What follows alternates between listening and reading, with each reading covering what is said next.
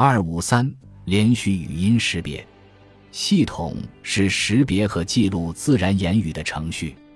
表面上看起来，CSR 似乎很容易实现，毕竟大多数人和一些动物能识别并记录某些类型的言语。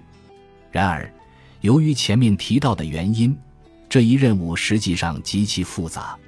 光是想一下同音词的问题，那些发音相同但意思不同的词。例如，arm 指的是悬挂在你躯体上的上肢，而另一个 arm 指的是你为了保护自己免受夜间盗贼入侵所采取的措施。在 Jeff armed himself in the event of emergency 这个句子里，arm 这个词指的是杰夫配备了某种武器。不过，要是你认识杰夫，知道他在一场悲惨的事故中失去了双臂，你还知道他有一套义肢，在紧急情况下。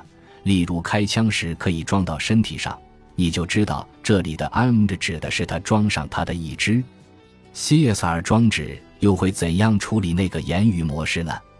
大多数程序的功能是基于统计概率和有限的上下文句法设计的，因此会曲解句子的真正含义。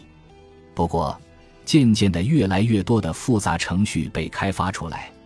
它们设有上下文关系，并包含了世俗知识。CSR 的前沿研究对象就是上面提到的翻译程序。